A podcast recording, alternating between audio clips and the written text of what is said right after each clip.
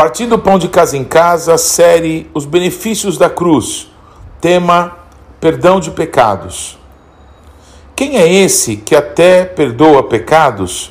Lucas 7:49.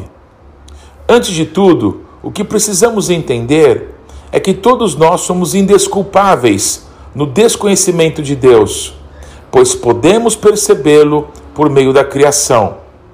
Assim, através dos séculos, o sentimento envenenador da culpa tem se apoiado no ineficaz remédio da religiosidade. Ou seja, temos inventado desculpas para os nossos erros, pecados, dizendo: Acho que o que fiz não é errado, ou Deus não se importa com o que fazemos. Vamos fazer essa caridade para compensar o que não entrego a Deus, ou ainda, faço isso por causa da minha família, do meu chefe ou do meu líder, etc.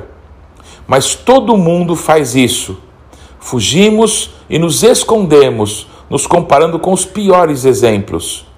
Criamos boas teses e explicações lógicas para não fazer ou respeitar os desígnios de Deus. E o que são pecados? Tudo o que nos afasta de Deus.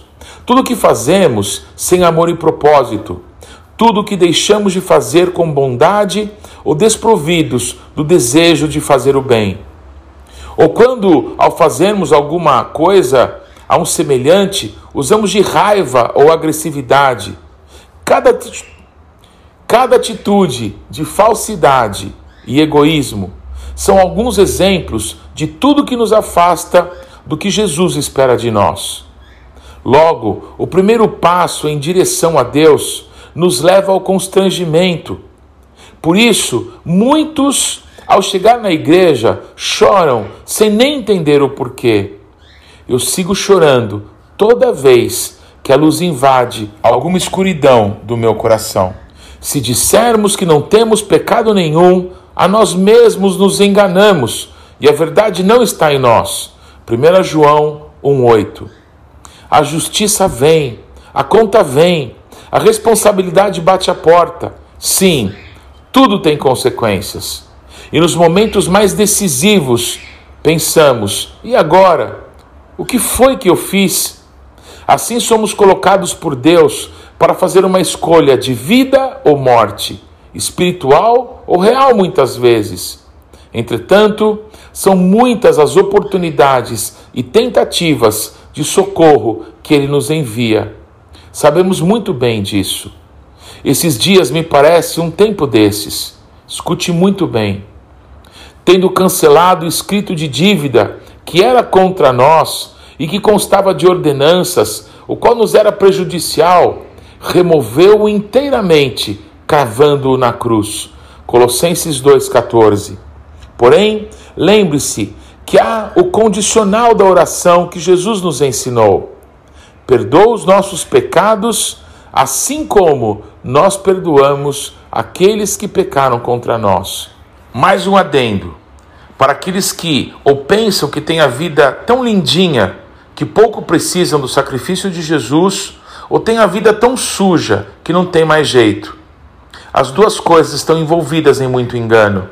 Vamos nos expor à luz. Lucas 7, 41 a 50.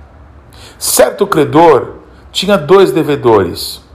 Um lhe devia quinhentos denários e o outro cinquenta.